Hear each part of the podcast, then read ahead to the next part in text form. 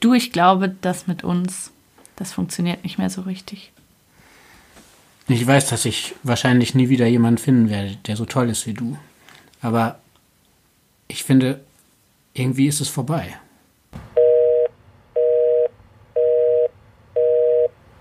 Hallo, ich bin Charlotte und das hier ist der Podcast übers Schlussmachen.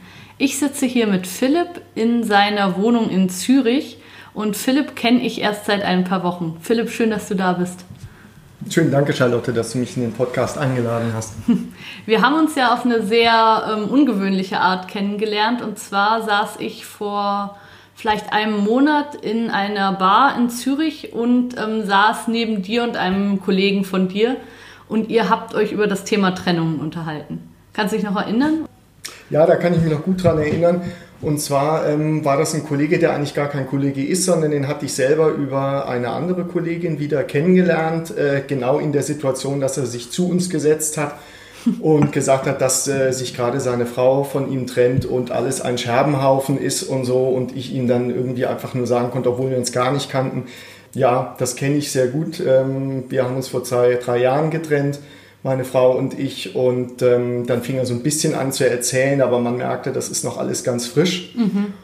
Und dann haben wir uns auch nicht mehr gesehen und drei, vier Wochen später hat er mich dann, glaube ich, angerufen, hat die Telefonnummer von der Kollegin eben rausgesucht, irgendwie, um mich zu kontaktieren und ähm, hat mich gefragt, ob ich Zeit für so ein Gespräch hätte. Dann habe ich gedacht, ja klar, ich meine, wenn ich damals oder für mich war es damals auch wichtig, Leute zu haben, mit denen ich sprechen kann. Mhm. Und ähm, der schien wirklich in einer sehr ähnlichen Situation zu sein. Und dann habe ich gesagt, ja klar, treffen wir uns. Und ähm, du saßt daneben und irgendwann hat er immer weiter nur noch zu dir rüber geguckt. Und dann habe ich gedacht, ja, flirtet der jetzt nebenher mit einer oder was macht er da? Mhm. Ähm, und so bis dann irgendwann klar war, dass du eigentlich ähm, dich in unser Gespräch einschalten wolltest, weil du eben fragen wolltest, ob wir mitmachen. Genau, so war das, dass ich dachte eben, ich hatte gerade diese Idee zu diesem Podcast gehabt und dachte eben, das ist ja genau das Thema und was ich an eurem Gespräch besonders spannend fand, dass ihr ein bisschen älter seid als ich. Also ich bin Anfang 30, ihr seid ein bisschen älter, habt schon Familie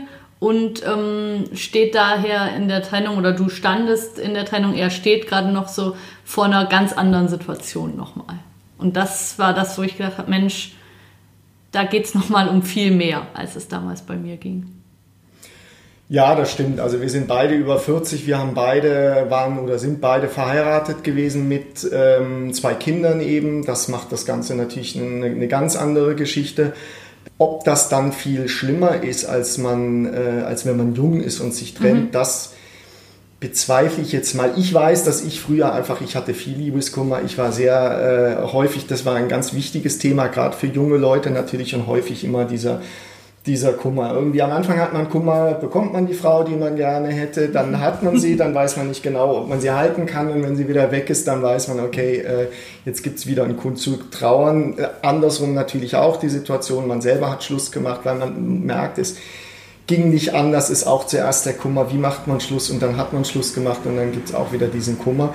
Und unter uns so ganz ehrlich, für mich war diese, wir waren auch 15 Jahre lang zusammen, mhm. ähm, für mich war in dieser Zeit ein Aspekt, wenn es um Treue geht, wenn es darum geht, bleibt man bei der Stange, jeder hat mal Zweifel auch und so, ähm, ich gesagt, hey, ich bin echt froh, dass ich aus dieser Phase des Partnersuchens, Partnerhabens, Partnerverlierens, sich unsicher sein und so weiter aus diesem Kram, dass man da draußen ist, mhm. wenn man jemanden hat und sagt, so, das ist jetzt fürs Leben, da hat man Familie, das ist eine sichere Sache und das stellt man auch nicht mehr in Frage. Und da ist man genau aus dieser ganzen Liebeskummergeschichte draußen. Und das war so auch eine der ersten, als ich wieder nach der Trennung so klare Gedanken fassen konnte, war das so eine der ersten klaren Gedanken zu sagen, shit, Philipp, jetzt bist du wieder genau in diesem in diesem Zeug wieder drin. In diesem Chaos auch so ein ja, bisschen. Genau, ja, genau. Und ähm, hast genau dieselben Probleme. Das stimmt auch ein Stück weit. Auf der anderen Seite habe ich auch gemerkt, man ist tatsächlich etwas ruhiger, etwas weiser, kann die Dinge etwas besser relativieren. Und ich glaube, ich habe früher, als ich jung war, eher gehypert und für mich war das viel existenzieller vielleicht noch sogar, mhm. als es heute ist. Insofern gesehen würde ich sagen, also gerade mit all den 30- und 25-Jährigen, die Liebeskummer haben und sich getrennt haben, denke ich manchmal, das ist fast wie, wie schlimmer. Möchtest du gar nicht tauschen mit denen? Nee, auf keinen Fall. ja, weil da hat man das Gefühl eben, man muss sterben und du hast schon ein bisschen mehr Lebenserfahrung und hast gedacht, nee, ich überlebe das schon, oder? Ja, das ist das eine. Das andere ist, ähm, was ich auch mit diesem Kollegen dort ähm, besprochen hatte, ähm, man ist nicht mehr so drauf, in Anführungsstrichen, nicht mehr so auf diese Partnerschaftsidee, Familie, gemeinsame ähm, Aufstieg und Lebensinhalt, irgendwie ist man nicht mehr so angewiesen, mhm. sozusagen. Mhm. Man hatte das dann bereits, ja, man hat bereits Kinder, man hat so diese gemeinsamen Werdegang durch die eigenen 30er Jahre dann irgendwie so durch, wo man sagt, hey, mit 25, 30 sind die meisten irgendwie am Suchen. Man ist dann auch irgendwann am Partner suchen, mit dem man dann Kinder vielleicht haben möchte. Glücklicherweise haben ja immer noch sehr viele Menschen Kinder, muss ja auch so sein. Und da muss man eben den richtigen für finden. Mhm. Und das setzt einem natürlich einen ganz anderen Druck auf. Und umso schlimmer, wenn man sich dann trennt und man merkt, okay, der war es nicht oder das war es leider wieder nicht, mhm. finde ich überhaupt die richtige Person. Da kommt diese ganze Zukunftsfrage mit. Für uns in unserem Alter ähm, ist es weniger die Zukunftsfrage von uns selber, sondern eher die Zukunftsfrage von, uns, äh, von den Kindern, von mhm. unseren Kindern eigentlich. Ich denke, das ist der, der schwierige Teil dabei. Man entscheidet ja dabei auch über eine Zukunft von anderen Leuten, mhm. eben von, von, von Kindern, die eigentlich nichts für die Situation können. Mm, du hast ja gerade so ein bisschen gesagt, du hattest jahrelang das Gefühl, alles ist sicher. Also du bist raus aus diesem unsicheren Game und ähm, du hast äh, deine Person gefunden, deine Familie gefunden. Vielleicht kannst du noch mal ein bisschen erzählen, wie ist deine Beziehungsgeschichte gewesen? Ja. Eben warum wir uns so sicher waren, das lag, glaube ich, daran, wie wir zusammengekommen sind. Wir waren im Studium, wir waren beide noch in Partnerschaften, wir haben so eine Gruppenarbeit zusammen gemacht, haben uns irgendwie spontan ineinander verliebt und gleichzeitig waren wir aber beide noch in diesen anderen Partnerschaften und es ging alles sehr schnell. Wir hatten da nichts, aber wir hatten das Gefühl, das könnte wirklich was Großartiges sein. Wir wollten dann beide dasselbe Austauschprogramm machen von der Universität aus in ein anderes Land und haben dann alles darauf verschoben, dass das dort irgendwie dann sozusagen in Erfüllung geht. Wir dahin genügend Zeit haben mit unseren Partnern, das zu einem würdevollen Ende zu führen und so weiter. Das war also auch abgesprochen. Ihr habt beide ja. miteinander abgesprochen, wenn wir erstmal im Ausland sind, dann sind wir getrennt und dann gibt es nur noch genau. uns. Genau, und bis dahin bleiben wir auch sauber und unseren Partnern treu und so weiter und so fort. Und es war alles sehr, sehr romantisch auf eine Art, auf der anderen Seite sehr ideell und man könnte vielleicht auch sagen, viel zu verkopft für junge Leute. Man mhm. hätte da vielleicht auch spontaner sich in ein Auto setzen können und durchbrennen können und den alten Partner eine SMS schreiben können. Das hätte es damals auch schon gegeben. Aber nein, wir haben diesen Weg gewählt. Leider, und das ist eben das Tragische dabei, ist einfach die Zeitspanne zu groß gewesen, um dann tatsächlich dann in diesem Idealbild äh, dort zusammenzufinden. Das hat dann nicht geklappt. Sie ist vorzeitig abgereist. Das war so dieses typische alles ein großer Fehler oder wir haben uns da beide was vorgemacht und so. Mhm. Und das war für mich eigentlich wie die erste Trennung aus dieser Beziehung, die es zu dem Zeitpunkt noch gar nicht gab. Und ich wusste damals schon, dass sie meine Traumfrau ist und dass sie die Frau ist, mit der ich eigentlich Kinder haben möchte und alt werden möchte. Und das sind da schon recht weitführende Gedanken für so einen 23-Jährigen oder 28-Jährigen. Ja, irgendwie sowas dazwischen. Also du saßt im Ausland, warst verliebt, hast gedacht, sie ist die Frau deines Lebens aber sie ist nicht ins Ausland gekommen. Doch, sie war auch ein paar Tage dort, sie war sogar schon vorher dort und das ist also das ist eine Geschichte für okay. sich. Aber das war dann klar, ähm, dass das jetzt nichts wird. Ich ja. war glücklicherweise dort durch, durch das Land und so weiter. Ich war ähm, dann in dem Moment abgelenkt, sonst wäre das natürlich sehr äh, noch viel, viel schlimmer gewesen. Es war sowieso alles anders, also war das auch nochmal anders. Ich habe da zum ersten Mal so richtig gelernt, auch wirklich mit so Dingen, die sich völlig anders entwickeln, irgendwie umzugehen. Naja, auf jeden Fall, um das kurz zu machen, ich bin dann wieder zurückgekommen und nach einem Jahr, wir sind uns eigentlich immer aus dem Weg gegangen, auch an der Schule und so, nach einem Jahr schreibt sie mir dann eine SMS, äh, so, ihr sei bewusst geworden, sie, ich sei doch der Mann fürs Leben und ähm, sie hätte sich von dem anderen auch äh, getrennt und so weiter. Ich war sowieso schon von der anderen getrennt. Ich hatte eine andere Freundin dann und habe dann gedacht, ja scheiße, das hat mich natürlich auf der ersten Seite hat mich riesig gefreut, auf der anderen Seite sehr verletzt, weil alles wieder hochgekommen ist. Und dann war für mich aber wie so ein rationaler Entscheid zu sagen, hey, das ist die Frau deines Lebens, das ist deine Chance, äh, do it, ja. Also du hast die Gefühle sozusagen wieder aufgewärmt. Ja. du hast schon mal gedacht, okay, vergiss diese Frau, hast es irgendwie geschafft, mhm. hast versucht, dich auf was Neues einzulassen und dann kam diese SMS und dann hast du gesagt, okay, ich hole das wieder hervor. Ja, und ich glaube, das weiß man im Innersten seines Herzens. Gewisse Dinge, die drückt man einfach runter, die drückt man einfach weg, weil sie nicht so sein können eben. Also muss man mit ihnen irgendwie, man muss sie verarbeiten, man muss sie auch äh, runterdrücken. Bei, in, in manchen Trennungsfällen merkt man dann irgendwann, ja, kommt, das war sowieso eine Illusion und so weiter. Und bei anderen muss man einfach sagen, nee, das wäre aus meiner Perspektive die Chance meines Lebens gewesen. Aber leider hat es das Leben anders für mich vorgesehen. Und dann schlummert das immer irgendwie. Und wie gesagt, das war ein Jahr, wir waren jung und so weiter. Also war das klar irgendwie, das war sofort, ähm, war sofort wieder da. Und ab dem Moment waren wir dann eigentlich ja, ein Herz und eine Seele und waren unzertrennbar. Und das war wirklich eine, eine schöne, große Liebe. Und alle außenrum haben auch immer gesagt, das ist wahnsinnig bei euch. Wir waren dann auch immer wieder ähm, länger reisen, kamen dann mal zu einem Geburtstag von meinem Vater irgendwie zurück, haben den ganzen Abend getanzt. Und mein Vater hat auch gesagt, das kann er gar nicht verstehen. Jeder andere, der drei Monate miteinander oder andere, die drei Monate miteinander reisen wären, die würden doch erstmal sagen, hey, also jetzt sind wir wieder zu Hause, ich brauche mal eine Woche frei irgendwie. Mhm. Und wir hängen immer noch so aneinander. Und das wirklich voller, voller Liebe und, und, und, und Begeisterung. Und nicht, weil wir das Gefühl haben, das muss so sein. Und das war eigentlich schön. Und da hatten wir wirklich das Gefühl, das hält eigentlich, hält für eigentlich immer. für immer. Ja. Und ähm, Genau, haben dann so, ich war dann noch in Berlin zum Arbeiten, habe gedacht, klar, das hält das aus. Sie hätte nach Berlin kommen sollen. Sie ist dann nicht nach Berlin gekommen, weil sie hier einen super Job gefunden hat. Ähm, wir haben dann so eine Fernbeziehung zwei Jahre geführt, wo wir auch klar wussten, dass wir halten das gut aus. Bin dann wieder nach Zürich zurückgekommen. Wir haben uns dann verlobt, dann haben wir geheiratet, dann haben wir zwei Kinder bekommen. Klar, das sind jetzt zehn Jahre, über die ich da sozusagen ja. eine Spanne gesprochen habe, in der das alles eigentlich sehr schön und gut lief. Und ihr wart immer dieses Traumpaar, was dein Vater da auf dieser Party gesehen hat. Ja, ich glaube schon. Ich glaube, und da kommen auch wieder dann doch die Lebensgeschichte meiner Eltern noch dazu. Die haben sich eben auch getrennt. Mein Vater hatte zwei Familien, hat sich zweimal getrennt. Und für mich war das eigentlich immer klar, ich möchte diese ganzen Trennungsgeschichten eigentlich nicht, ich möchte eine ordentliche Familie, ich bin auch bereit dafür Kompromisse einzugehen äh, oder andersrum gesagt einfach nicht egoistisch zu sein, weil ich glaube, das ist ja auch mhm. häufig in Partnerschaften ein Problem.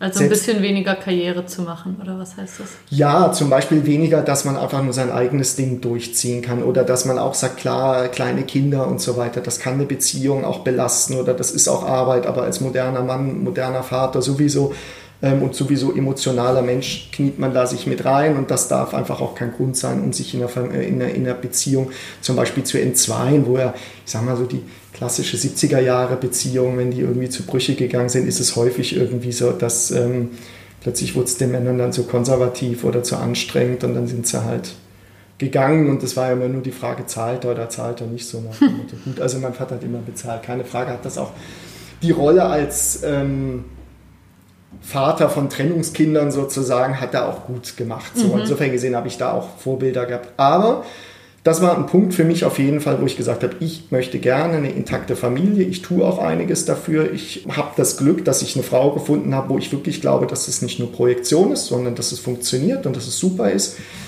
Sich dann auch für Kinder aktiv entschieden, weil ich auch wir beide gesagt haben, Mann, das ist doch schön, das gehört zum Leben dazu. Wird auch nach wie vor, würden wir beide sagen, das ist wahrscheinlich im Leben sowieso das Beste, was wir überhaupt jemals gemacht haben, irgendwie diese zwei Kinder.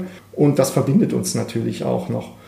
Und naja, um so langsam auf die Trennungsgeschichte zu kommen, ähm, als das zweite Kind geboren war, habe ich einfach das Gefühl gehabt, wir haben wirklich zu wenig Zeit für uns. Sie sind im Abstand von ungefähr zwei Jahren geboren das ist dann auch ein rationaler, aber auch ein emotionaler Entscheid, wenn man sagt, komm, die sollen auch was gemeinsam haben, da sollte das Alter nicht zu unterschiedlich sein und so. Und gerade ist das erste Kind so ein bisschen aus der schwierigsten Zeit draußen, wo man sagt, jetzt hat man wieder ein bisschen Zeit, auch für mhm. Partnerschaft und so.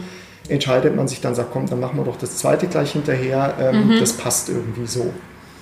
Und da weiß ich noch, ich habe dann zu meiner Frau irgendwann mal gesagt, ähm, trotzdem sollten wir schauen, dass wir irgendwie mehr Zeit für uns zusammenbekommen, die Kinder einfach auch mal meiner Schwester geben, die um die Ecke wohnt und so mehr und schauen, dass wir da zusammen. Und da hat sie noch gesagt, ach, unsere Liebe, die ist doch so stark, das hält das locker aus, wir haben doch noch die Ewigkeit, so nach dem Motto. Das ist doch kein Ding, dass wir jetzt halt für das zweite Kind auch noch mal zwei Jahre so sehr intensiv daran sind, an den mhm. Kindern und wenig Zeit für Partnerschaft haben. Und ich denke, das ist ein Knackpunkt bei ganz vielen Leuten. Eine Freundin hatte mich mal unabhängig, als die Kinder gerade der zweite geboren war, gefragt, stimmt das eigentlich, dass Kinder so eine Belastung für die Beziehung sind? Ich wusste zuerst gar nicht so richtig, was sie meint Beziehungsweise ich wusste natürlich schon, dass es eine erhebliche Belastung Kinder sind, aber ich habe dann auch gesagt, hey, also wenn es die richtige Beziehung ist und man da ja nicht einfach reingestolpert ist, sondern mhm. sich das überlegt und auch hm, sich darauf gefasst macht, wie eine große Wanderung oder eine Reise, auf die man sich ein bisschen vorbereitet, dass man sagt, hey, das wird anstrengend, da wird es Konflikte auch geben und die müssen wir einfach Proviant, gut gute Schuhe und so weiter. Genau, und viele gute Nerven einfach, wie auf jeder ja. Reise eben auch. Da sind ja auch manche Paare trennen sich auch nach einer Reise, weil man irgendwie in der Reise plötzlich so mhm. merkt, dass man irgendwie nicht zusammenpasst und da auch in den schwierigen Momenten, wo man auf Ungewohntes trifft, plötzlich merkt, dass man keine Konfliktlösungsstrategien hat oder dort immer wieder aneinander ansteht. Und das war bei uns eigentlich nie so. Wir waren eigentlich immer sehr harmonisch. Das hört sich jetzt blöd an, aber das war so. Wir haben Meinungsverschiedenheiten, so ein bisschen wie bei Loriot, ähm, Ödipussy war es, glaube ich, oder so, wo es dann heißt, ja, und wenn wir mal zwei unterschiedlicher Meinung waren, dann hat sich der eine der Meinung der anderen ganz schnell angeschlossen. Das war bei uns wirklich auf natürliche Art und Weise so, dass wir mhm. sehr schnell ähm, immer Konflikte gelöst haben und dann gesagt haben, komm, dann machen wir es halt so, und das nächste Mal machen wir es so. Und so haben wir eigentlich auch die Zeit mit den, mit den Kindern eigentlich sehr gut durchgestanden. So mhm. diese Schwierigkeiten, schlaflose Nächte, brüllende Kinder, wo man nicht weiß, was soll man jetzt machen. Macht man das, macht man das. Bin da irgendwie so ein Typ, das habe ich da auch noch zusätzlich gelernt, irgendwie da ruhig zu bleiben. Im Beruflichen ja. bin ich manchmal temperamentvoller, aber da irgendwie ruhig zu bleiben.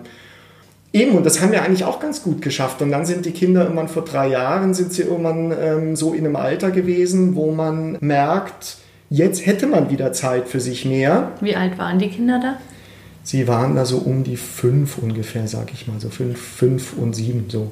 Genau, und da habe ich schon gemerkt, irgendwie dann zusammen, als wir im Urlaub waren, was ja auch immer schön war eigentlich, aber dass irgendwie so das gegenseitige Interesse auch von ihr nicht mehr so da war. Und klar, bei mir auch nach so langer Beziehung, so da mhm. sagt man, klar, dann nimmt man sich lieber am Strand mal ein Buch, als sich miteinander auseinanderzusetzen. Aber irgendwie war es in einem Unverhältnis. Und ich habe auch gemerkt, dass die ganzen guten Gespräche, die wir früher hatten, über die Arbeit, über die Welt, Politik, alle Dinge, einfach so dieses sich miteinander austauschen, was für uns auch ganz wichtig war, wo wir uns immer sozusagen auch einen Seelenverwandten gesehen haben, weil wir ähnlich auf die Dinge mhm. gucken, mit einer ähnlichen kritischen Distanz, vielleicht uns auch manchmal in Dingen ähnlich fremd gefühlt haben und dann froh waren, dass wir einen Verbündeten hatten, dass diese Gespräche irgendwie weg waren, wirklich weg waren und klar, Kindermüdigkeit und so weiter, aber als wieder der Raum dafür da war, die nicht wiederkamen und da habe ich schon gemerkt, dass irgendwas nicht gut ist so.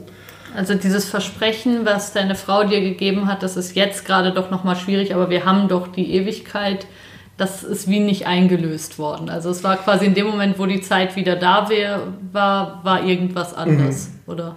Ja, also klar, ja. ich würde da jetzt nicht von Versprechen und nicht einlösen ja, reden, klar, weil logisch. ich glaube, das Allerwichtigste in dieser ganzen Geschichte ist, keiner kann die Zukunft vorhersehen und keiner kann irgendein Versprechen für irgendwas für die Ewigkeit abgeben. Das habe ich auch gelernt.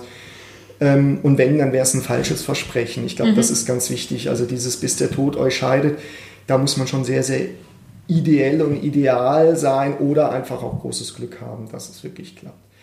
Aber eben, das, es hat sich dann diese, sag ich mal, dieser Wunsch von ihr auch positiv ausgedrückt. Den Wunsch hatten wir beide, dass es danach wieder weitergeht und mhm. so weiter. Das hat sich dann äh, so nicht eingestellt und sie ist sich, glaube ich, auch lange nicht, äh, oder wir sind uns beide nicht ehrlich uns selbst gegenüber gewesen, sonst hätte man es vielleicht auch mal thematisiert, dass tatsächlich in dieser großen Liebe irgendwie Risse oder eine gewisse Gewöhnung und Langweile und auch Entzweiung irgendwie mhm. entstehen könnte. Und das hat natürlich auch damit zu tun, dass man sich in 10, 15 Jahren dann schlussendlich auch unterschiedlich entwickelt. Man kann noch in dem und dem Alter absolut deckungsgleich sein und dann entwickeln sich die Dinge unterschiedlich. Ja. Und das ist definitiv so gewesen. Und ich habe mir die Fragen eigentlich nie groß gestellt oder ich habe dann auch immer gesagt, gut, das gehört halt zum Familienleben so ein bisschen dazu, diese Gewöhnung und dass mhm. man sich gegenseitig nicht mehr so ähm, ständig so fixiert, wie das mal früher gewesen ist oder irgendwie so anhimmelt und so. Wir hatten es lustig miteinander, wir hatten bis zum Schluss, ich würde immer sagen, guten Sex, auch regelmäßig. Ich meine, das ist zwar ein bis bisschen intim, Schluss. aber ja, ja. ich glaube, das ist ganz wichtig, weil ja. ganz viele sagen, ja, weißt du, ja, wir haben auch schon seit einem Jahr keinen Sex mehr gehabt. Und da habe ich gedacht, hey, das wäre mir komisch vorgekommen. Oder spätestens ja. in dem Moment merkst du dann, dass wirklich etwas, diese, dieses Harmonie, dieses Zusammengehören, mental, familiär, aber dann auch körperlich, wo man wirklich nur zu zweit ist und merkt, ob man noch zusammenpasst. Ja. Ähm, dass mir das komisch vorgekommen wäre und ich dann gemerkt hätte, dass es definitiv irgendwie was nicht in Ordnung ist. Insofern gesehen ist die tatsächliche Trennungsgeschichte eigentlich, als es dann wirklich losging, das war eine relativ kurze Phase. Ich habe dann irgendwann gemerkt, dass es irgendwie nicht gut ist. Meine Schwester, äh, meine Schwester, meine Frau hat immer mehr so ähm, das Gespräch, bei uns müsste sich was ändern und das Ganze und ob ich nicht oder ob nicht das Thema wieder auch mal nach Deutschland gehen ein Thema wäre, also Klammer auf, Klammer zu, alleine oder mit Familie oder was weiß ich und es müssten sich Dinge verändern. Wir hatten noch beide so zehn Jahre lang einfach denselben Job, alles gleich und so. Gedacht, okay, diese ganze Veränderung, ja klar, aber ich finde es auch eigentlich gar nicht so schlecht und so. Und irgendwie habe ich gemerkt, da steckt was anderes dahinter. Sie hat also dann so eine Midlife-Crisis so ein bisschen, so irgendwie, so ein, war es das jetzt schon, bleibt das jetzt alles so ja, Gefühl? Ich würde es jetzt nicht als direkt als Crisis bezeichnen, aber dieser klassische Situation, wenn man mit 40, wenn man in einem Job ist, wo man äh, innerhalb von zehn Jahren ziemlich viel erreicht hat und sich mhm. dann aber noch die Frage stellt, was kann man hier noch erreichen oder welche Weichen müsste man stellen oder man merkt, die Dinge entwickeln sich dann doch vielleicht nicht mehr so weiter. Das war bei uns beiden so, ist bei vielen mit 40, glaube ich, so. Gleichzeitig merkt man, dass man in einem Alter ist, wo man tatsächlich gewisse Dinge nicht mehr ganz so flink ist wie die Jungen vielleicht oder so, oder wo man so merkt, äh, gewisse Entscheidungen oder Veränderungen, das macht man lieber jetzt und schiebt es nicht mehr so lange raus. Okay. Weiter ja. noch natürlich eben das Thema mit den Kindern. Am Anfang muss man einfach immer, es heißt durchhalten, keine Standbeine wechseln, Wohnung behalten, Job behalten, man hat genug um die Ohren mit den Kindern und das Ganze irgendwie auch zu genießen, ist auch sehr schön natürlich. Ich habe ihm gesagt, wenn es nicht so schön wäre, wäre es echt die Hölle. Ähm, und es ist auch beides, aber es ist von Natur aus gegeben so schön, dass man irgendwie, dass man da durchzieht. Aber es gibt wohl kaum Leute, die sich gleichzeitig noch die Frage stellen, den Job zu verwechseln äh, wechseln und, und gleich die Partnerschaft und ich weiß nicht was. Aber wenn die Kinder in etwas ruhigeren Fahrwassern sind, ja, und wieder Luft und Raum für Neues ist, eben, dann stellt man sich auch wieder die Frage, sollte ich meinen Job wechseln, sollten wir umziehen, sollte ich die Partnerschaft wechseln, einfach mal was Neues. Mhm.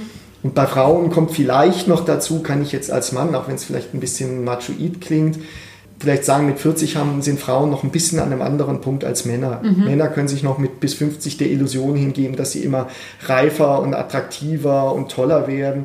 Frauen, und das merke ich bei vielen Kolleginnen von mir, Freundinnen auf Deutsch, dass man mit 40 einfach an so einem Wendepunkt ist. Wenn man keine Kinder hat, dann weiß man, jetzt wird es aller, allerhöchste Eisenbahn, sonst wird das nichts mehr. Und wenn man Kind und Familie hat, aber noch irgendwie in Richtung Partnerschaft sich verändern möchte, haben auch viele Frauen mit 40 plötzlich das Gefühl, sie, werden, sie sind nicht mehr attraktiv. Oder gerade noch attraktiv. Oder gerade noch so nach dem ja. Motto, eben ein Psychologe hat einer Freundin von mir neulich eben gesagt, äh, Suchen Sie sich einen Mann, suchen Sie sich ihn jetzt, wenn Sie Kinder haben will, äh, wollen, noch sind Sie attraktiv. Ähm, so machen Sie, Scheiße, machen Sie vorwärts, weil Sie haben das die letzten zehn Jahre auf die lange Bank geschoben. Und wenn, dann müssen Sie es jetzt machen. Ist natürlich auch ein positiver Schub, damit man endlich Dinge macht, die man vielleicht immer vor sich hergeschoben hat.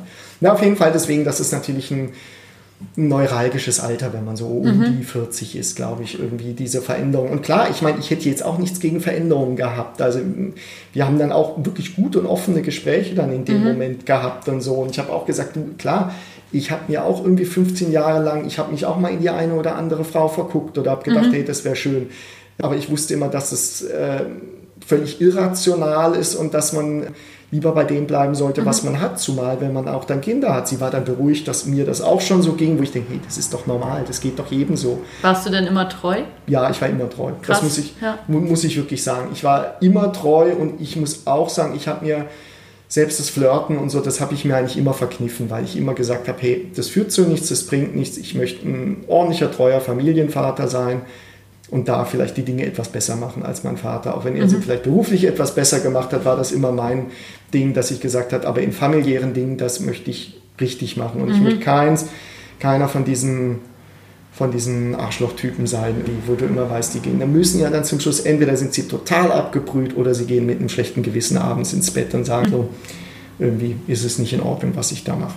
Und du konntest immer in den Spiegel schauen und Ja. sagen, das ist gut, was ich mache. Absolut. Auch Ja. immer, weil ich nie die Versuchung gesucht habe. Und das könnte ich jetzt im Nachhinein auch sagen. Vielleicht wäre das sogar spannender gewesen, nicht gleich fremd zu gehen, Mhm. aber einfach wenigstens ein bisschen dieses Idealbild dieser Familie mit Partnerschaft nicht, ähm, sag ich mal, überkatholisch irgendwie so durchzuziehen. Wobei katholisch wäre ja noch doch, man geht fremd und beichtet dann, Mhm. sondern eher so ein bisschen protestantisch. Also sich nicht einfach alles zu verzwingen, sondern zu sagen, komm, äh, man kann auch mal ein bisschen flirten oder mal so Man darf auch mal ein paar SMS-Nachrichten hin und her schicken. Ja, oder genau. In der Art. Oder was? Wobei, klar, da kriegst du dann bei anderen wieder mit, das hat die größte Beziehungskrise dann ausgelöst, Ja. weil er ein paar SMS mit irgendeiner Frau geschickt hat und so. Ich gedacht habe, gut, braucht's nicht. Und auf der anderen Seite gibt's ja auch so Eifersuchtssituationen, ja, wo Mhm. man dann schon merkt, irgendwie, aha, ich bin wieder mit meiner alten Kollegin irgendwie aus Studienzeiten irgendwie abends weg gewesen oder so. Da war dann meine Frau dann schon irgendwie so, Also sie war eifersüchtig, obwohl sie wirklich gar keinen Grund dazu hatte. Ja, aber weißt du, nicht Ja. schlimm eifersüchtig, so ganz normal in dem Sinn, wo man einfach sagt, man möchte den, den man hat, den möchte man nicht teilen und den möchte man auch nicht verlieren und so. Und das ist ja auch schön eigentlich. Ja.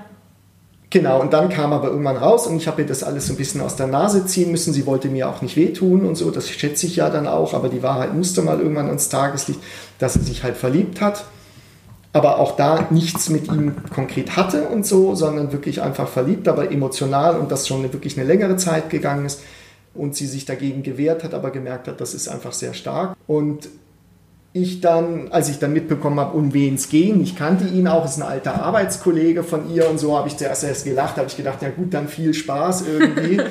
Das Weil du gedacht hast, der ist einfach nichts. ja, weil ich habe auf der anderen Seite natürlich auch andere Typen im Kopf gehabt. Man hat ja immer so Idealmänner auch im Kopf, gegen die hast du sowieso nicht eine große Chance. Ja. Und habe dann gedacht, naja, okay, gut, wenn es dann so ist, da muss ich sagen, okay, da kann ich dann auch keine direkten Rückschlüsse drauf ziehen, was ich alles falsch gemacht habe, wo ich sage, das und das und das, das habe ich alles nicht. Und auch eine gute Freundin, die in der Zeit wichtig war für mich, die mir viele gute Gespräche äh, geschenkt hat, ähm, hat dann auch gesagt, hey, der Typ ist es nicht, wenn sie den so lange kennt und wie du das auch schilderst und so weiter. Aber das ist keine Beruhigung, sondern das bedeutet, dass bei euch wirklich was nicht in Ordnung ist und dass er wie nur der Grund ist oder eine Chance ist, eigentlich aus dieser alten Beziehung irgendwie auszubrechen. Das war insofern gesehen, war natürlich eine harte Erkenntnis für mich selber auch, so dass ich gedacht habe, hey, okay, es ist jetzt auch nicht so kurze, schnelle Verführung irgendwie und dazu ist meine Frau auch viel zu seriös und wir haben uns dann auch wirklich so ein bisschen Zeit gegeben. Wir haben dann auch noch eine Paartherapie angefangen, weil wir gesagt haben, komm, wir versuchen das erstmal in den Griff zu bekommen und kein Porzellan zu zerschlagen. Aber wir haben dann relativ schnell ähm, gemerkt, und meine Frau war da viel emotionaler, weil sie natürlich auch sehr viele Schuldgefühle dabei hatte, weil sie auch wusste, dass es bedeutet, irgendwie die, die Familie aufzugeben. Und ich auch gesagt habe, hey, das Einzige, was ich dir wirklich zum Vorwurf machen kann, ist, dass du die Familie damit zerstörst. Und das ist natürlich ein sehr harter Begriff. Das andere, da kann man für Verständnis haben und da würde ich sagen, wenn wir keine Kinder haben, meine Güte, dann, ich sag mal auch, wie man immer so schön sagt, auch andere Mütter haben schöne Töchter. Ja, ähm, ein anderer Freund von mir, der damals auch sehr wichtig war, eigentlich so ein notorischer Single, der oder beziehungsweise so Kurzzeitbeziehungen eher so, der mir dann mal wieder so die andere Seite des Mannseins irgendwie geschildert hat, meinte dann so, Philipp, sieh es mal so, die meisten Männer versuchen mit 40 ihre Frau langsam loszuwerden. Du hast das Glück, dass sie freiwillig geht. Ja. Das war ein furchtbarer Macho-Spruch. Aber wenn man, wenn man so verletzt ist und sich so klein fühlt, ja, Ja. dann hilft das manchmal als ein Aspekt, wo man sagt, es gab nichts, wo ich wirklich sage, super, das reißt mich jetzt total aus diesem Loch raus und ich werde jetzt neu und jung und frisch und bin ein völlig anderer. Aber es gab einzelne Aspekte, wo ich gesagt habe, es gibt verschiedene Betrachtungsweisen auf dieses Thema, die mir helfen, aus dieser Trennung rauszukommen und gleichzeitig mein ganzes Leben auch ein bisschen neu zu gestalten und zu sortieren. Und insofern gesehen, ich glaube eben, und das ist halt die Frage eben, was macht den Unterschied auch mit Kindern und so. Ich habe auch gesagt, hey, eben, es trifft mich natürlich persönlich, weil ich was nicht gut genug war auf eine Art. Auf der anderen Seite denke ich, nach so langer Zeit und so, manchmal kann man auch nicht gut genug sein oder egal, ob man gut genug oder was weiß ich, man muss in die Zukunft gucken, man muss gucken, ob eine Beziehung noch funktioniert. Ich bin nach wie vor der Meinung, sie hätte weiter sehr gut und schön auch funktionieren können, vor allem auch, weil wir uns heute auch wieder sehr gut verstehen und mit den Kindern zusammen und zusammen Abendessen und das alles easy ist. Und ihr sagt, seid auch noch verheiratet, oder? Wir sind auch noch verheiratet. Das hat einfach den oder ein Grund ist davon, dass wir das sozusagen immer noch als Rahmen für dieses ganze Familiending sehen. Und da sind wir eben bei dem Thema mit den Kindern. Natürlich aus meiner persönlichen Erfahrung, meine Eltern haben sich getrennt, als wir drei gewesen sind.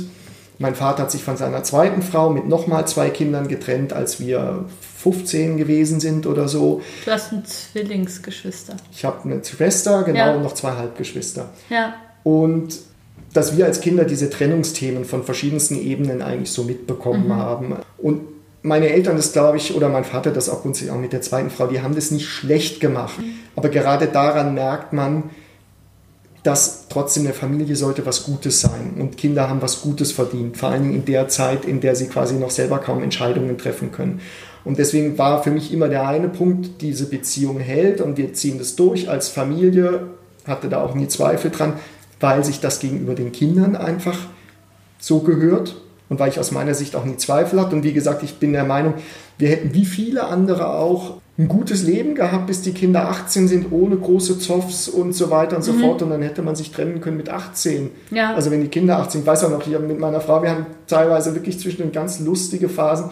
Ich hatte sie dann so im Arm irgendwie und wir haben wirklich Scherze auch darüber gemacht. Und sie hat gesagt, auch weißt du, vielleicht könnten wir auch einfach noch zwei, drei Jahre zusammenbleiben, eine schöne Zeit mit den Kindern haben und, ähm, und trennen uns dann. So, und ich habe dann. Und du hättest alles besser gefunden als jetzt. Also alles, was später gewesen wäre, hättest du besser gefunden. Ja, ich wusste aber dann auch in dem Moment trotzdem auch. Und da hatte ich mich in dem Moment auch schon so weit mit den Situationen irgendwie so realistisch einfach auseinandergesetzt, dass ich nicht gesagt habe, ach bitte Schatz, dann lass es uns doch so machen.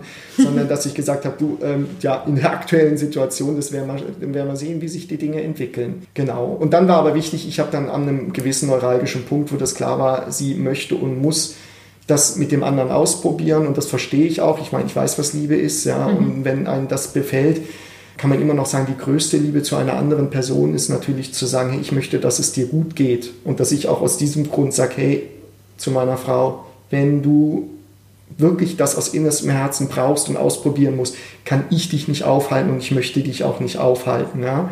Aber dann sind wir ab jetzt getrennt. Das war für sie in dem Moment dann recht hart. Sie hat gesagt, das ist doch nur auf Probe und so und habe gesagt, es ist immer nur auf Probe.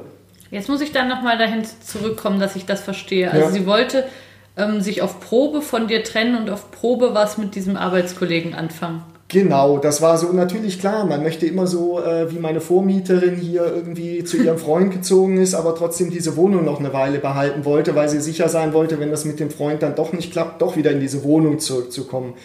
Also deine Frau wollte quasi irgendwie beides haben. Genau. Also sie wollte dieses ähm, neue Abenteuer irgendwie ausprobieren für sich und wollte aber dich auch irgendwie als ihren Mann noch behalten. Ja, und ich wäre da zu gewissen Mischmodellen auch auf der einen Seite in, bereit gewesen, auf der anderen Seite habe ich dann auch gesagt, oder nein, kommt, man muss den Realitäten ins Gesicht mhm. schauen oder man muss das auch als Chance sehen, das wirklich jetzt mal neu zu probieren.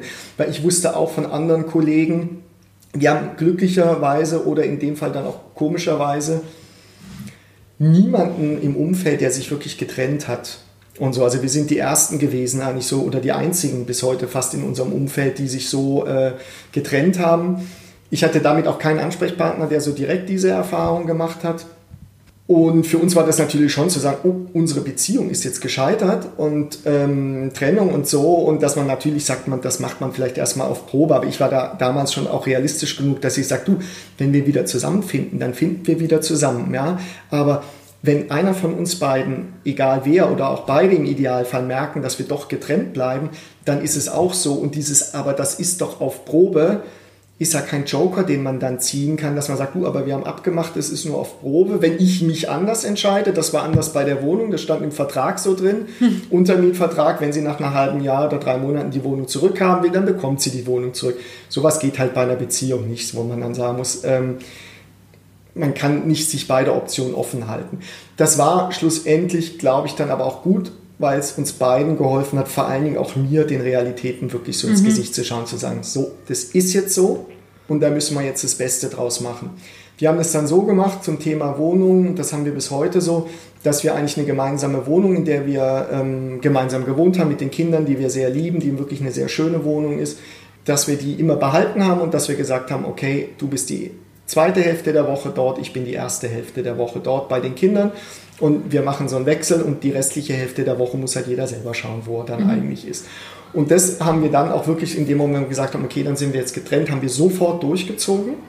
Und das war sehr gut, weil wir damit auch räumlich wirklich auch getrennt waren, es zu keinen komischen Stimmungen in der Familie gekommen ist, weil ich das auch noch weiß. Es kann dir die Mutter lange irgendwie sagen, es ist alles in Ordnung. Du siehst an ihren Augen, du hast als Kind ein intuitives Gespür, wenn da nichts mehr in Ordnung ist. Ja. Und das ist natürlich gerade auch diese zwischenmenschlichen Spannungen, das spüren Kinder. Deswegen war mir das auch wichtig, dass wir sagen, komm, dann machen wir das jetzt mal so getrennt so. Das ging wirklich erstaunlich gut. Wir haben aber auch nie diesen Moment gehabt, Mama und Papa müssen euch was sagen oder so. Okay. Dazu kann ich persönlich sagen, ich glaube, ich hätte das nicht übers Herz gebracht, das auch irgendwie so zu verbalisieren, das denen sozusagen in so okay. einen dieser Traumamomente zu verschaffen, die wir alle irgendwo im Leben sammeln, wo man sich auch noch mit 50 dran erinnern kann mhm. wahrscheinlich. Äh, so zu sagen, das war der privaten Moment. 11. September. Ja, genau. Ähm, sondern ähm, dass man sagt, hey, das ist jetzt erstmal so und das wird auch gar nicht groß thematisiert und es mhm. ging eigentlich sehr gut und wir haben von dort aus schleichend eigentlich immer mehr wieder Gemeinsamkeit im den alltäglichen Dingen gefunden, dass man von so einer relativ nüchternen Übergabe halt sich dann wieder umarmt und so weiter, dass man auch mal damit umgehen kann, wenn man alleine in der Wohnung ist, wenn der andere dann noch dazukommt und so. Das war am Anfang natürlich, ist man sich immer aus dem Weg gegangen, so. Das war sehr, sehr schwierig. Klar, es sind ja auch alte Begehrlichkeiten da, weißt du, also ich meine, wenn man 15 Jahre lang zusammen ist, dass plötzlich man jemand anderen hat, den man quasi auch nicht mehr in den Arm nehmen soll oder darf, mhm. mit dem man nicht mehr ins Bett geht und alles anders ist, gleichzeitig damit umgeht, äh, dass die Partnerin jemand anderen hat, mit dem sie jetzt intim ist. Ja. Mhm. Da braucht man sehr, sehr viel ähm, Kontenance, Ruhe und Abstand. Bist irgendwie. du da nie irgendwie ausgeflippt? Gab es da nie den Moment, wo du gedacht hast, ich raste aus? Also innerlich natürlich schon. Ich habe in der Zeit immer wieder auch natürlich sehr negative Gedanken gehabt und auch mhm. so, ähm, so, sag ich mal, so innere Hass. Tweets oder Tiraden, wo man einfach so für sich selber mal sagt, hey, so eine Scheiße, erstens eins, zwei, drei und die kann mich echt mal so nach mhm. dem Motto, aber immer so wie auch als Selbsttherapie, weil ich genau wusste, das bringt überhaupt nichts und das ist auch total albern und vor allen Dingen auch so plötzlich das anhört, völlig unkultiviert, wenn man den anderen dann, du hast mich das ganze Leben lang, das alles war ein großer Lug und Trug, ich hätte damals und so weiter. Und ich denke, hey, ich bin keine 16, ja. ja. Also das muss man rational äh, angehen, weil man sollte we möglichst wenig Scherben zerschlagen. Wir brauchen das möglichst viel Porzellan noch irgendwie für die Kinder. Und da ist es unsinnig, wenn man sich emotional gesteuert alles da irgendwie allem hingibt. Aber für mich persönlich habe ich das in mir natürlich gemacht. Ich hatte da äh, sehr, äh, sehr finstere Gedanken auch, wo ich auch sagen muss, vielleicht auch in dem Sinn, dass ich überhaupt erstmal plötzlich frei war. Mhm. Ich konnte, ich musste nicht mehr alles, was ich tue und denke, unter dem moralischen Gesichtspunkt eines Familienvaters irgendwie machen, sondern ich war plötzlich wieder frei. Ich war Rebell. Ich wusste einfach, ich habe irgendwie drei Tage in der Woche wo mhm. ich für meine Kinder da zu sein habe, aber ansonsten kann mir keiner irgendetwas vorschreiben. Alles, was ich mache, ist meine Verantwortung. Ich kann auch freie Gedanken haben, ich kann Pornos gucken, ich könnte machen, was ich wollte. Ich bin nie zu einer Prostituierten gegangen, obwohl manche ja. Kollegen gesagt haben, du, da mach doch das mal, ja? ja. So und so. Aber und da merkt man dann auch schon schnell, wo die eigenen Grenzen sind, wo man eigentlich wirklich selber von seinen moralischen oder Vorstellungen gefestigt ist und sagt, das ist nicht mein Ding und man kann sich dann neu austesten, vor allem auch gedanklich, auch in negativen Fantasien, wo man bisher selten so negative Fantasien hatte. Oder nur im Geschäftsleben, wo man dann denkt, hm. so dieses, dieses Arschloch, dem würde ich am liebsten und so weiter ja. und so fort, so innerlich mal kurz. Aber ich finde das auch gut, dass du das dann dir erlaubt hast. Also, ja, dass du genau. quasi, weil es klingt ja so, als ob du schon sehr lange dir auch ähm, viele Regeln auferlegt hast oder versucht hast, eben einem Ideal zu genügen. Mhm. Und das ist ja dann auch was Befreiendes, wenn man jetzt zumindest mal solche Sachen denken darf und ja. sagen kann, ich bin ja auch froh, eben, oder solche Macho-Sprüche mal sagen kann, wie eben die meisten versuchen, ihre Frau loszuwerden. Ich habe das Glück, sie ist selber gegangen ja. und so. Also, das kenne ich auch von mir in dieser ähm, Phase, dass eben das total gut tut, dann auch mal mit äh, Freundinnen über den Ex herzuziehen und Sachen zu sagen, die man ähm, nüchtern nicht sagen würde, aber einfach ja. um sich mal, um dies, diesen Schutt mal ein bisschen irgendwie von der Seele zu quatschen oder das einfach mal sich zu erlauben. Mhm. Ich finde, das ist, also klingt sehr gesund für mich, dass ja. du das da auch gemacht hast.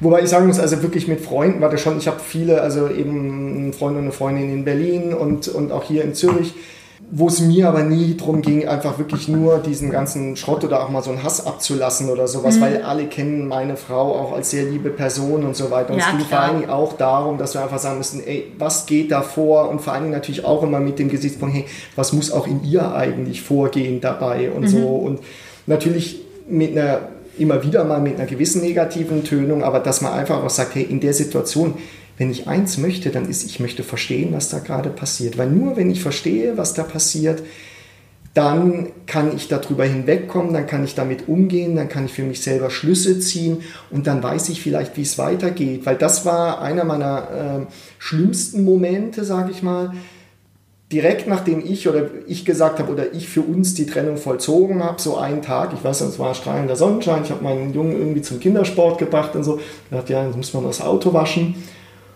Und vielleicht kam noch irgendeine Kleinigkeit dazu, aber es war ein sonniger Tag und so. Und ich habe einfach gedacht, aber hey, lieber Gott, lass diese Scheiße einfach irgendwann aufhören.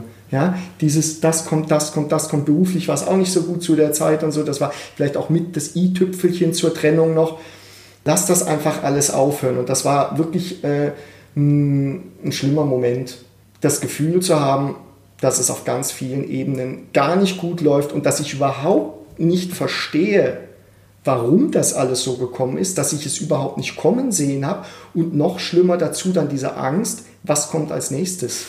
Ja. Was kann da noch kommen eigentlich? Ich war immer froh, dass es den Kindern gut geht und sage, mhm. hey, solange es den Kindern gut geht und die gesund sind, ist alles in Ordnung. Der Rest kann meinetwegen in die Brüche gehen. So. Mhm. Und wenn man so Standbeine verliert, wo man gedacht hat, man hat ein bisschen was von der Welt verstanden, von Partnerschaft verstanden und so weiter, und darauf kann man bauen und dieses Bein wird einem dann weggezogen, mhm. dann verunsichert einen das in der Wahrnehmung von ganz vielen Dingen, wo man denkt, hey, was ist denn sonst noch alles unsicher und kann morgen schon anders sein von dem, wo ich gestern noch glaubte, dass es einen Bestandteil hat. Mhm.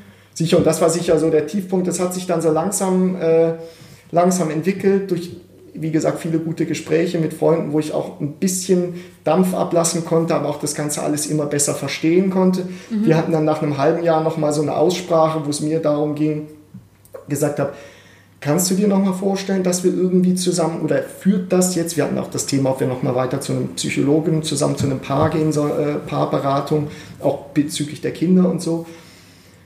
Und dann aber in dem Gespräch auch klar wurde, dass es wirklich so ist, dass auch sie wirklich keine Zukunft mehr sieht. So, das war für mich nochmal so ein Moment, wo ich nochmal ein bisschen geschluckt habe, wo ich aber auch nicht fest drauf spekuliert habe, aber wo ich mir der Situation nochmal so wieder so richtig gewahr wurde.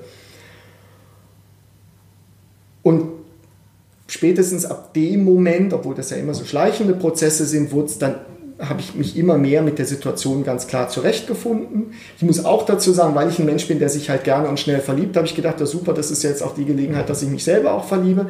Das habe ich auch relativ schnell getan, aber leider nicht, nicht, nicht erfolgreich sozusagen. Mhm das hat mir dann ein bisschen geholfen, so das eine emotionale Drama mit dem anderen, nicht Drama, aber mit dem anderen emotionalen Dings zuzudecken. Und die Freundin, mit der ich damals, also eben in die ich auf der einen Seite verliebt war, die auf der anderen Seite meine beste Freundin war, mit der ich das aber auch sehr offen thematisiert habe, irgendwie so, meinte sie so, das sei doch alles nur Projektion und das sei jetzt aus der Situation heraus und so ähm, und eigentlich würde ich sie doch gar nicht lieben und so.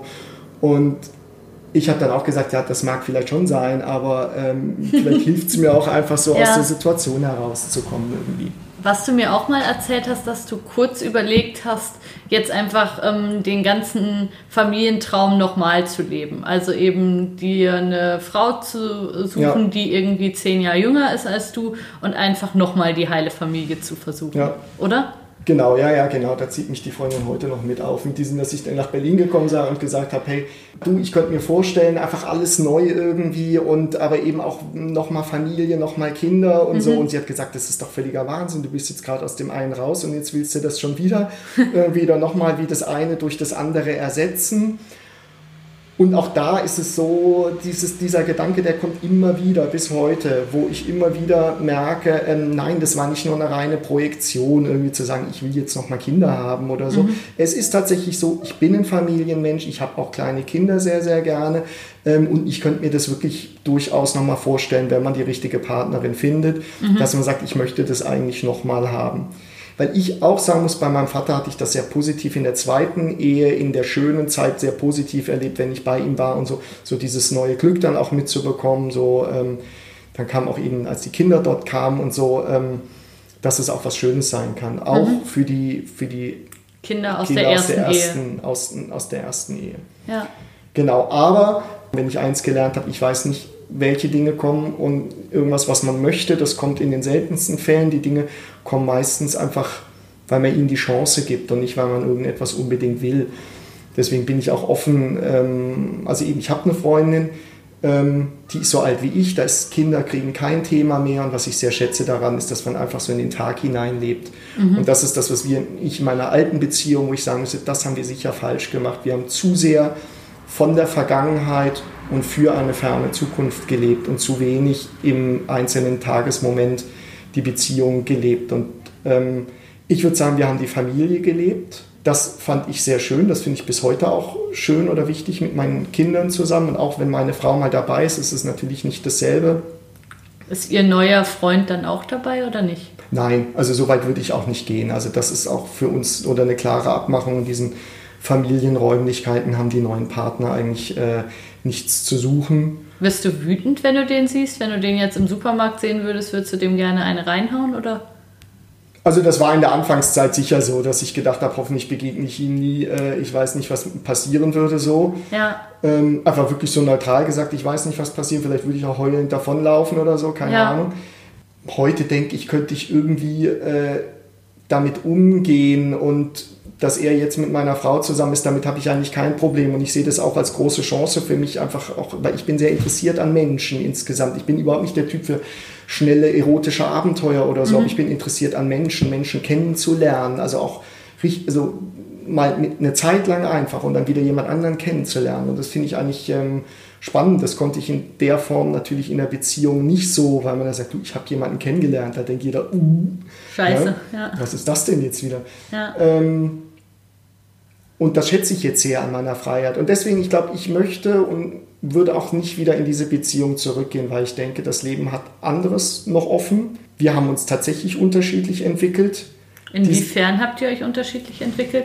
Also du hast ja so ein bisschen auch erzählt, dass du auch dich immer ein bisschen beruflich zurückgenommen hast für die Familie und für deine Frau. Ist das ein Thema, wo ihr euch unterschiedlich entwickelt habt oder nicht?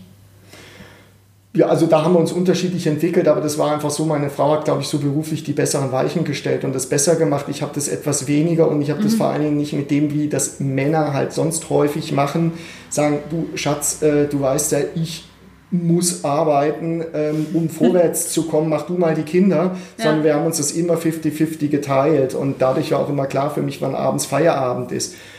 Und ähm, dadurch klar, andere haben gesagt, du hast die Karriere für äh, deine Familie geopfert.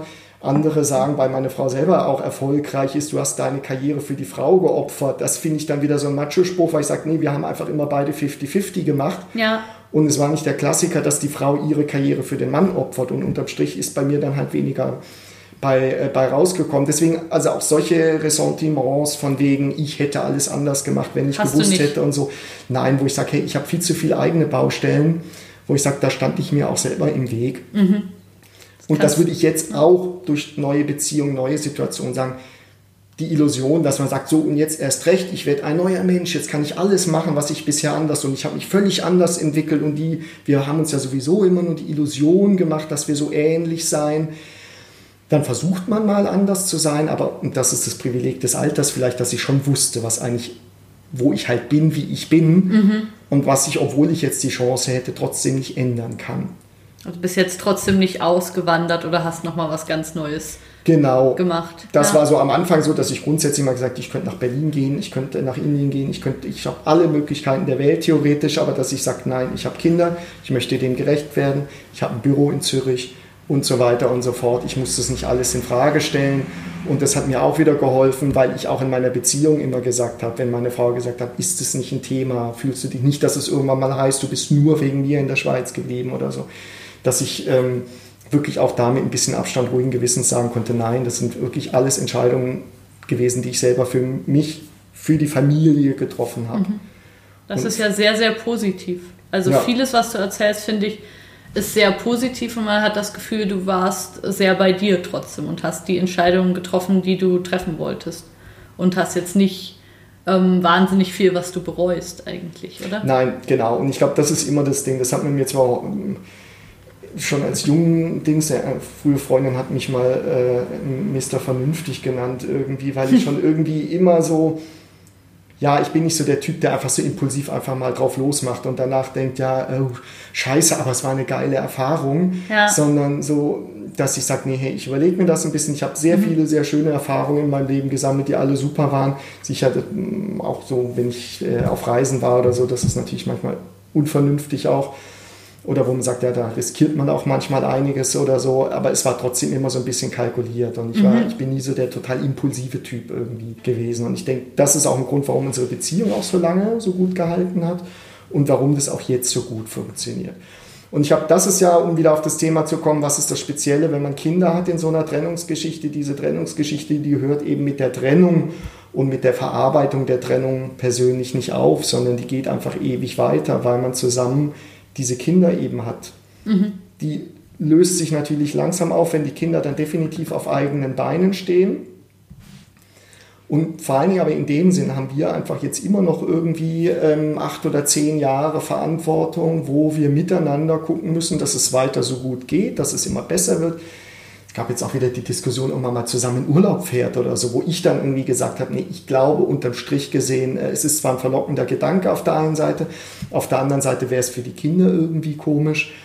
Wie wäre das denn für deine Freundin jetzt? Genau, ich habe dann auch gesagt, für unsere Partner ist das auch komisch, wenn wir anscheinend wirklich inzwischen sagen können, wir sind so in dieser neuen Situation eingekommen, dass wir ähm, uns in diesem Familienkonstrukt sogar vorstellen könnten, zusammen ein paar Tage Urlaub zu machen und so, ähm, ohne dass da zwischenmenschlich irgendwie was läuft und so. Aber ich habe dann trotzdem gesagt, hey, also erstens, wir wissen jetzt aus Erfahrung, man weiß nie, wie die Dinge laufen. Mhm. Und ich weiß auch, wie ich bin. Ich hätte jetzt auch keine Lust, mich plötzlich wieder neu ein bisschen zu verlieben oder zu denken, plötzlich wieder dieses Gefühl zu bekommen, ach, das wäre doch doch ganz schön gewesen. Und dann weißt du, klar, Urlaube sind immer schön, aber die Realität ist anders. Also, dass man auch da relativ besonnen, keine emotionalen Irrheiten sich erlaubt, wo man sonst als Paar natürlich sagt, kommt verrückt, gehen wir zusammen in Urlaub, gehen zusammen ins Bett und danach ist wieder alles scheiße und dann kann man sagen, ja gut, ich habe es gewusst, aber es war schön. Ja. Ähm, aber wenn man Kinder hat, dann hast du halt eine andere Verantwortung. Sagt, mhm. hey, wir haben Stück für Stück viel Sicherheit und Harmonie und, und Ruhe so für die Kinder und Familie aufgebaut und das muss die nächsten zehn Jahre halten. Ja. Und da kommen wir dann halt, das heißt aber jetzt nicht einfach langweilig weiterstricken, sondern genau zukünftige Konfliktsituationen in Anführungsstrichen. Also was ist, wenn ich tatsächlich die Frau meines Lebens kennenlerne, äh, die eben nochmal Kinder haben möchte und ich sage, ich möchte mit der zusammenziehen, ich möchte logischerweise mit der einen Ort haben. Meine Kinder sind dann irgendwie 10, 12, ich weiß nicht was. Und dann ist es aber doch so, dass dieses Nestmodell die gemeinsame Wohnung aufgegeben wird, mhm. dass die Kinder dann pendeln müssten. Oder ja. sie entscheidet sich und sagt, sie möchte mit ihrem neuen Partner dauerhaft zusammenziehen und kann sich nicht mehr vorstellen, dieses Nestmodell zu haben oder so. Mhm. Früher oder später, genau mit dieser Wohnung hier, das ist nicht mein Idealwohn- oder Lebensmodell. Mein Ideallebensmodell ist, mit einer Partnerin zusammenzuwohnen und eine Partnerschaft zu haben und die zu leben, die, ganz, die ganze Woche.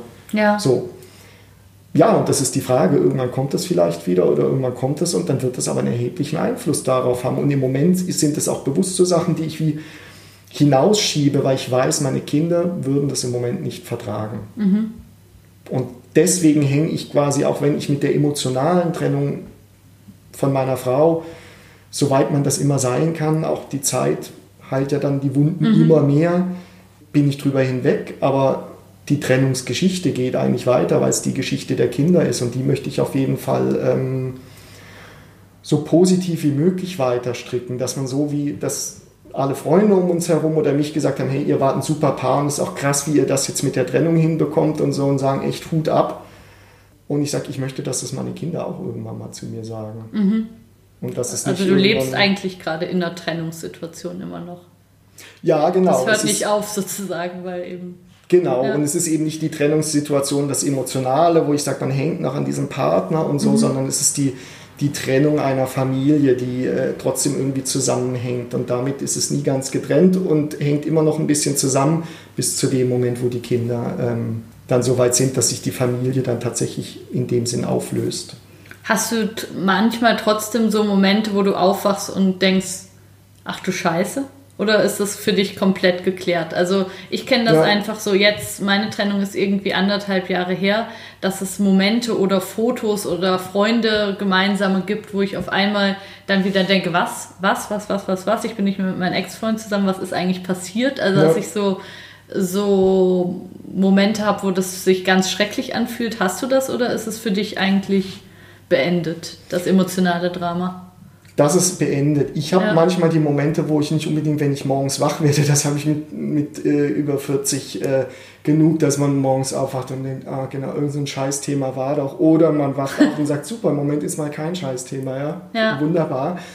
Aber ähm, das hatte ich nur ganz am Anfang, dass man wirklich eben wie auf, aus einem Traum aufwacht und aber merkt, es ist kein Albtraum gewesen, sondern es ist ein real existierendes Albtraum eigentlich. Ja. Das hatte ich wirklich so die ersten zwei äh, zwei, drei Monate quasi jeden Morgen auch. Ich war auch wirklich arbeitsunfähig zu der Zeit, ja. muss man wirklich sagen. Ich saß, ich saß vor meiner Arbeit, ich bin glücklicherweise selbstständig, da fällt es dann nicht ganz so auf, wenn man irgendwie nicht produktiv sein kann. Ich saß vor, vor, vor Sachen und habe drauf geguckt, habe gemerkt, das kommt in meinem Kopf nicht an, als ob ja. da die Sicherungen durchgebrannt waren. Das war wirklich krass. Nach außen hat man das nicht so gemerkt, vielleicht so stark. Ähm, ich kannte das von Freunden, die mir das auch so geschildert haben bei krassen Trennungen und so, wo ich auch gesagt habe, klar, kenne ich so, oder jetzt bin ich auch in so einer Situation. Es hat mir auch häufig geholfen zu sagen, bin ich alleine oder willkommen in so einer Situation halt, da musste irgendwie durch. Was mich heute manchmal noch so, nicht wenn ich morgens aufstehe, sondern manchmal so Momente habe, auch gerade wenn ich mit meiner Frau, mit meinen Kindern irgendwie, wenn es eine relativ alltägliche Situation ist, die auch früher hätte so sein können, dass ich in dem Moment merke oder dass ich dann sage, hey, das ist eigentlich genau diese Familiensituation, die wir unseren Kindern nehmen. Mhm. Und das ist das, was ich bis heute sagen würde. Ähm, ich bereue, ja, was heißt ich bereue? Also ich, ich trauere eigentlich noch um die Familie. Mhm. Und das wird auch immer so bleiben, denke ich, dass ich das, was meine erste Reaktion war, äh, du machst die Familie kaputt, ich bis heute dabei bleiben würde, anders formuliert, wir haben anscheinend dieses Familiending irgendwie kaputt gemacht, aber so gut wie möglich irgendwie fahren das jetzt irgendwie weiter. Und das, das freut mich, dass die Beziehung ähm, auseinandergegangen ist. Ähm, ich glaube, nach 15 Jahren, ja, ich weiß nicht, wie es gewesen wäre, wenn wir keine Kinder gehabt hätten, wenn wir uns quasi täglich die Frage gestellt hätten, passen wir noch zusammen, gehören wir zusammen und so weiter. Hm. Und man sich dann plötzlich trennt. Also deine Geschichte oder auch gerade in dem Alter, mhm. da baut man so viel miteinander auf. Und gerade in dem Alter, das kenne ich aber auch von verschiedenen Leuten, so dieses, wenn es dann langsam ernst wird mhm. oder man in ein Alter kommt, wo es dann wirklich darum geht, fürs Leben Weichen zu stellen, dass ja. man dann nochmal die Partner wechselt. Mhm. Aber so diese das Grundtemperament eigentlich dauerhaft bei einer Partnerschaft zu bleiben, dann einfach mit einem anderen Partner umgesetzt wird.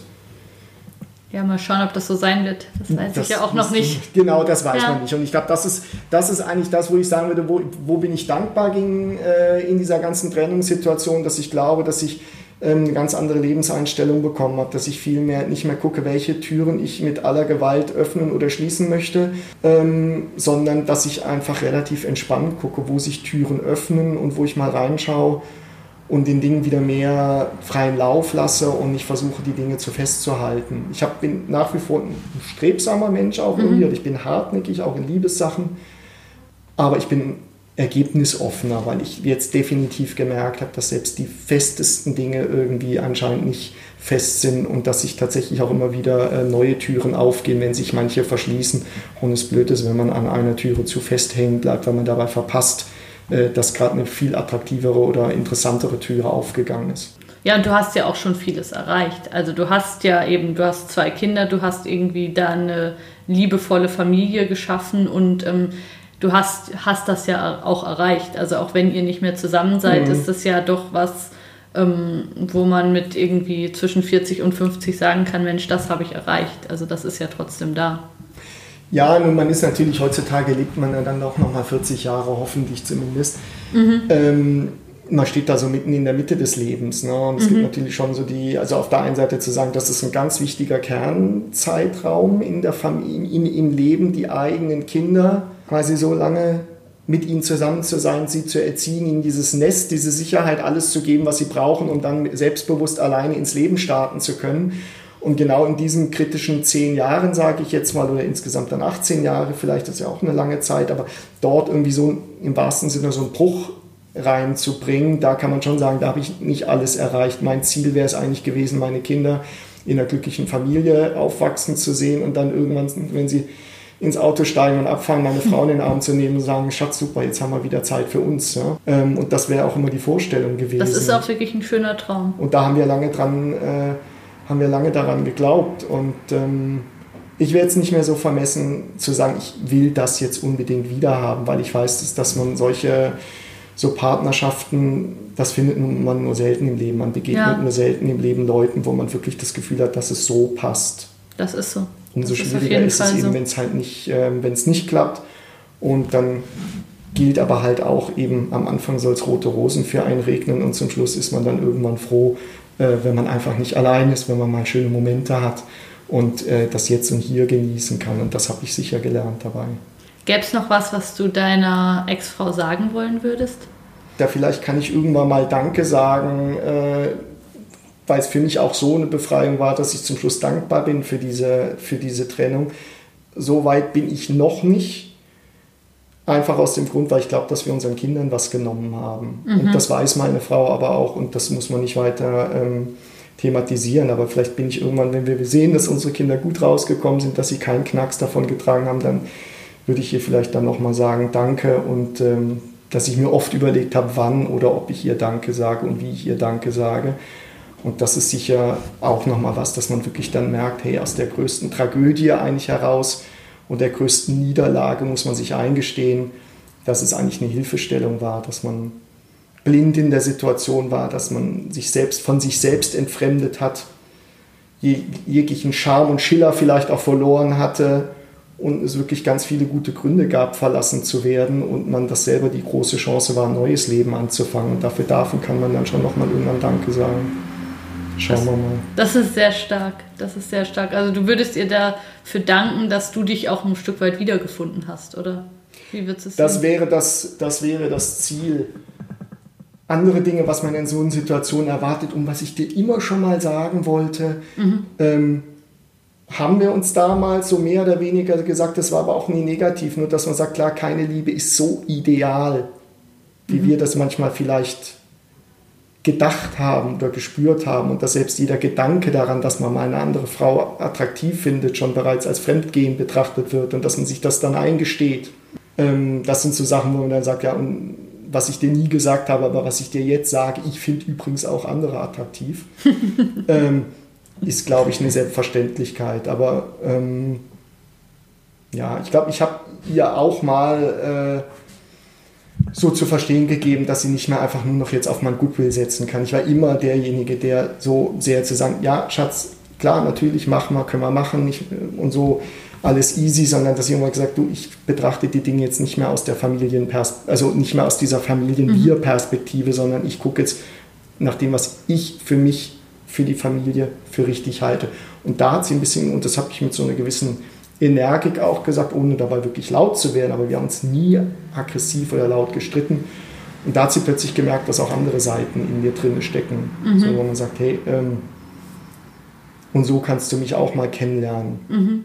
Aber so hat sie mich dann in dem Moment kennengelernt, hat er gemerkt, okay, ja, da haben sich jetzt wirklich Dinge verändert. Ich musste da, da nie und wollte das auch nie irgendwie lauter oder aggressiver werden. Insofern gesehen denke ich bei dieser Frage, was würde ich meiner Frau noch sagen? Zum einen sagen, hoffentlich habe ich hier alles gesagt. Mhm. Und die anderen Sachen, die muss man dann sagen, wenn die Zeit, äh, wenn die Zeit reif ist, wenn ich mhm. wirklich das Gefühl habe, ähm, doch unterm Strich können wir sagen, war es genau das Richtige. Für, für uns privat war es das mhm. Richtige wahrscheinlich. Wie gesagt, es hätte auch weiter so gehen können, aber für uns privat war es wahrscheinlich das Richtige, für die Kinder war es falsch und deswegen kann ich nicht Danke sagen, aber das kommt irgendwann. Ich finde das jetzt gerade ganz spannend. Eigentlich ist das immer meine letzte Frage, aber ähm, du hattest am Ende der Beziehung das Gefühl, du hast irgendwie deinen Charme oder dein was Schillerndes verloren. Das war, das war ein Gefühl ja. von dir, oder? Ja, das ist was, was ich im Nachhinein natürlich so anerkennen muss. Mir ging es mhm. damals auch beruflich nicht gut und ähm, eben man ist im Alltag extrem viel mit Kinderkram und allem Möglichen beschäftigt in so einer Familie. Kennt man ja auch klassisch. Zum Schluss laufen sie dann beide in derselben irgendwie selben Funktionswindjacke rum, die sie irgendwie im Ausverkauf gekauft haben, weil beide nicht mehr schauen, wie sie aussehen und weil sie alles nur noch funktional gedacht ist und die Frauen haben die praktischen Kurzhaarfrisuren und ähm, eigentlich ist wie alles irgendwie so egal, weil man muss ja nicht mehr den anderen, für den anderen attraktiv sein. Und insofern gesehen kann ich schon sagen, habe ich sicher aber auch dadurch, dass ich auch schon gespürt habe, beruflich läuft es nicht gut, da bin ich anscheinend nicht so gefragt. Und ähm, auf der anderen Seite ähm, findet meine Frau mich anscheinend auch nicht mehr so anziehend, dass dabei natürlich auch ein eigenes Feuerchen auch immer mehr erlischt. Mhm. Weil ich auch natürlich versucht habe, es allen recht zu machen. Und wenn man immer versucht, es allen recht zu machen, dann verliert man sich selber und dann glüht oder leuchtet auch nichts mehr aus sich selber heraus. So. Mhm. Und das ist sicher was, was dann relativ schnell, glaube ich, wieder zurückgekommen ist irgendwie, wo ich gemerkt habe, hey, ähm, das bin eigentlich ich, das habe ich ein Stück weit aufgegeben, auch gerne aufgegeben für die Familie und so. Aber das ist ein Teil von mir und der muss wieder entfacht werden. Und das habe ich auch sehr schnell gemerkt, dass es bei Leuten ähm, sehr positiv, also auch bei Freunden und so, dass die gemerkt haben, dass es. Ähm, das dass Feuer wieder, ist zurück. Ja, dass ich ein bisschen wieder mehr der Alte bin. Genau das, ja. was meine Frau mir dann auch vorgeworfen hatte, dass bei mir irgendwie so diese dieser schillernde Charakter irgendwie so über die Jahre so zusammengefallen ist. Klar, natürlich in ihrer Betrachtung, aber mhm. de facto, ich musste es zugeben, es war tatsächlich auch so. Mhm. Ähm, weil ich immer nur noch geguckt habe, was mache ich falsch und eigentlich nicht, was ich richtig mache. Heute ist es so, also ich habe damals schon, ich, ich unterrichte eben auch äh, an der Fachhochschule und da habe ich schon gemerkt, hey, ich mache da anscheinend irgendwas richtig. Die mhm. Leute, also da hatte ich eine Ausstrahlung und das war für mich ganz wichtig, auch das weiterzumachen. Und da bin ich bis heute, mhm. wo ich immer mehr merke und aber auch schwache Momente merke, mhm. wo du dann merkst, hey, heute hast du keine gute Ausstrahlung, heute mhm. läuft es nicht so gut, heute bist du auch nicht raffiniert genug, du kannst die Leute nicht bei der Stange halten. Und das sind auch so Momente, wo ich dann auch sage, ja klar, dass mich im Moment jetzt heute keiner als inspirierende Gesprächspartner oder nicht so. Und an anderen Tagen fühlt man sich wunderbar, man hat die Ausstrahlung, man merkt mhm. sogar, dass einem andere Leute nachschauen. Mhm. Und ich früher nie irgendwie, weißt du, so Frauen, ja. ich habe auch nie nachgeguckt, aber vielleicht strahle ich heute irgendwas eher aus, wo ja. ich dann sage, okay, ähm, ja, jetzt hat auch mal eine Frau nach mir geguckt irgendwie. Ja. War ich so nicht gewohnt. Und das sind aber sicher eher Tage, wo man sich selber auch so fühlt, dass man irgendwie sagt, hey, super, ich habe ein gutes Leben. Und das würde ich schon sagen. Ich habe immer wieder sehr Höhen und Tiefen, aber ähm, unterm Strich geht es mir eigentlich super. Ja, das finde ich toll. Vielen, vielen Dank für deine Offenheit. Ich fand das ein ganz spannendes Gespräch. Und ich würde es jetzt an der Stelle beenden, wenn das für dich okay ist. Oder gibt es noch was, was du gerne sagen würdest? Nein, es ist wunderbar. Ich würde gerne noch zum Schluss sagen, dass ich ähm, deswegen auch gerne bei dem Podcast oder bei diesem Gespräch mitgemacht habe, als du uns damals gefragt hast. Der Kollege meint ja noch, bei ihm sei das viel zu frisch, er kann da noch nicht drüber reden. Konnte ich absolut nachvollziehen. Ich habe in dem Gespräch mit dem Kollegen gemerkt, dass ich über ganz vieles drüber hinweg bin, dass mir diese Gespräche helfen, die Dinge nochmal zu sortieren und auch im Herzen zu spüren, wo ich vielleicht an gewissen Punkten doch noch nicht ganz drüber hinweg bin oder wo ich noch drüber mhm. arbeiten muss oder wo ich das Gefühl habe, das, was ich gerade erzähle, ist nicht ganz die Wahrheit. Mhm. Und deswegen habe ich auch sofort, als du gesagt hast, möchte dir bei dem Podcast mitnehmen, habe ich gedacht, hey, das ist nochmal eine Chance für mich, wie bei einem Psychoanalytiker, eine Geschichte zu erzählen, sich da drin zu spüren und deswegen bin ich eigentlich auch äh, eben dankbar, dass wir das Gespräch haben konnten. Vielen lieben Dank. Und ich finde, dein Feuer ist absolut wieder da. Gut, okay. Super, danke. Dankeschön. Ciao. Ciao.